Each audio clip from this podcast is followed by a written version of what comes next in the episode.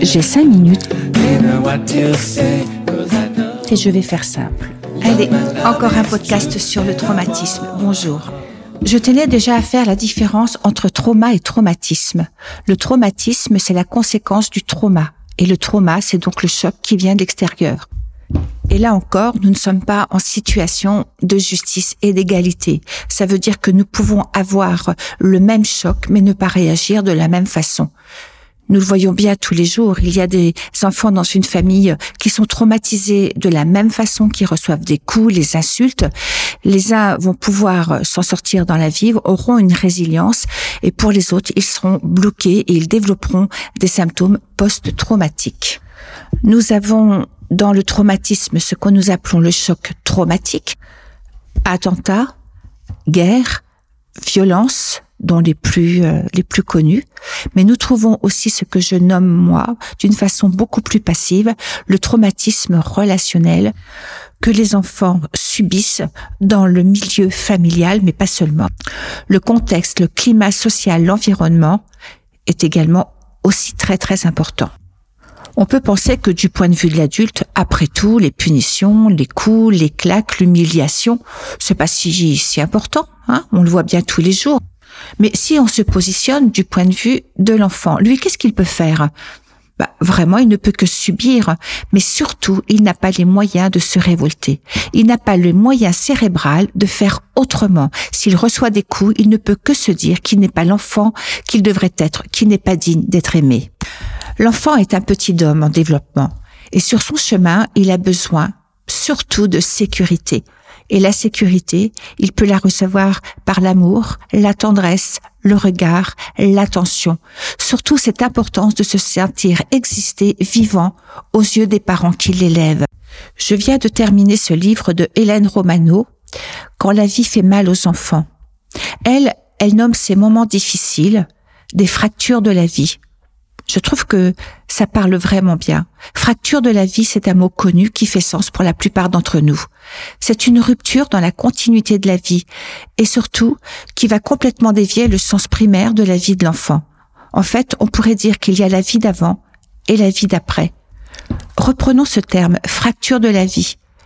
Nous, nous parlons en psychologie beaucoup de dissociation, de clivage, de parcellement je vais garder le terme dissociation. Je pense que là aussi, il est très évocateur.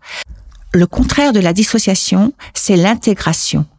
L'intégration, c'est lorsque toutes les fonctions de la personnalité sont unifiées et en harmonie pour répondre à la vie, pour pouvoir être flexible et être fluide et s'adapter à ce que la vie nous propose. Et des vagues, on s'en prend hein, dans la vie, des vaguelettes au tsunami.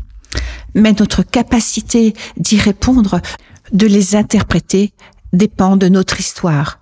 Moi, c'est vrai, il est facile de dire on se prend des vagues, mais c'est ce que nous en faisons qui est important. Mais avons-nous toujours le choix de faire ce que nous voulons? Nous avons besoin de toutes nos fonctions pour pouvoir avoir cette maturité. Nos perceptions, nos sensations, notre pensée, notre mémoire, nos émotions, le contrôle de notre corps, et même d'en avoir conscience. Mais là aussi, c'est souvent un luxe puisque si nous ne sommes pas unifiés, nous sommes en état de dissociation. Et nous perdons en totalité ou en partie une de ces fonctions. Je tiens juste à préciser que je parle de la dissociation qui fait suite à un choc, à une émotion. Parce qu'il existe d'autres états de dissociation, dont par exemple l'état hypnotique que nous connaissons tous tous les 90 minutes, ce moment où on se sent en train de partir et de rêver ailleurs. La différence est que dans un cas, la conscience peut nous faire revenir à la réalité, dans l'autre, la volonté n'a absolument rien à y faire. Les yaka, tu dois, tu devrais pas avoir peur, il faudrait faire comme ci, il faudrait faire comme ça. Ça, ça ne marche pas. Au contraire, ça met du stress en plus, ça met de la surpression. La dissociation, c'est un mécanisme de défense qui a été utile au moment du choc. Ça, c'est très important de le retenir. C'est un mécanisme de défense. Ça veut dire qu'il va pas s'enlever comme ça. Parce que derrière la dissociation, on va trouver l'état de sidération. Vous savez, cet état où tout s'arrête. Il n'y a plus rien. Juste la peur d'être en état de choc. Lorsque nous accompagnons quelqu'un qui a un syndrome post-traumatique avec cet état de dissociation, il est très important de ne pas aller trop vite. La réunification, la prise de conscience tête-corps doit se faire avec beaucoup de, de douceur et de tendresse. Le corps et la tête sont imprégnés de stress. Le tout est de savoir ce que l'on a à faire lorsqu'une personne est complètement stressée.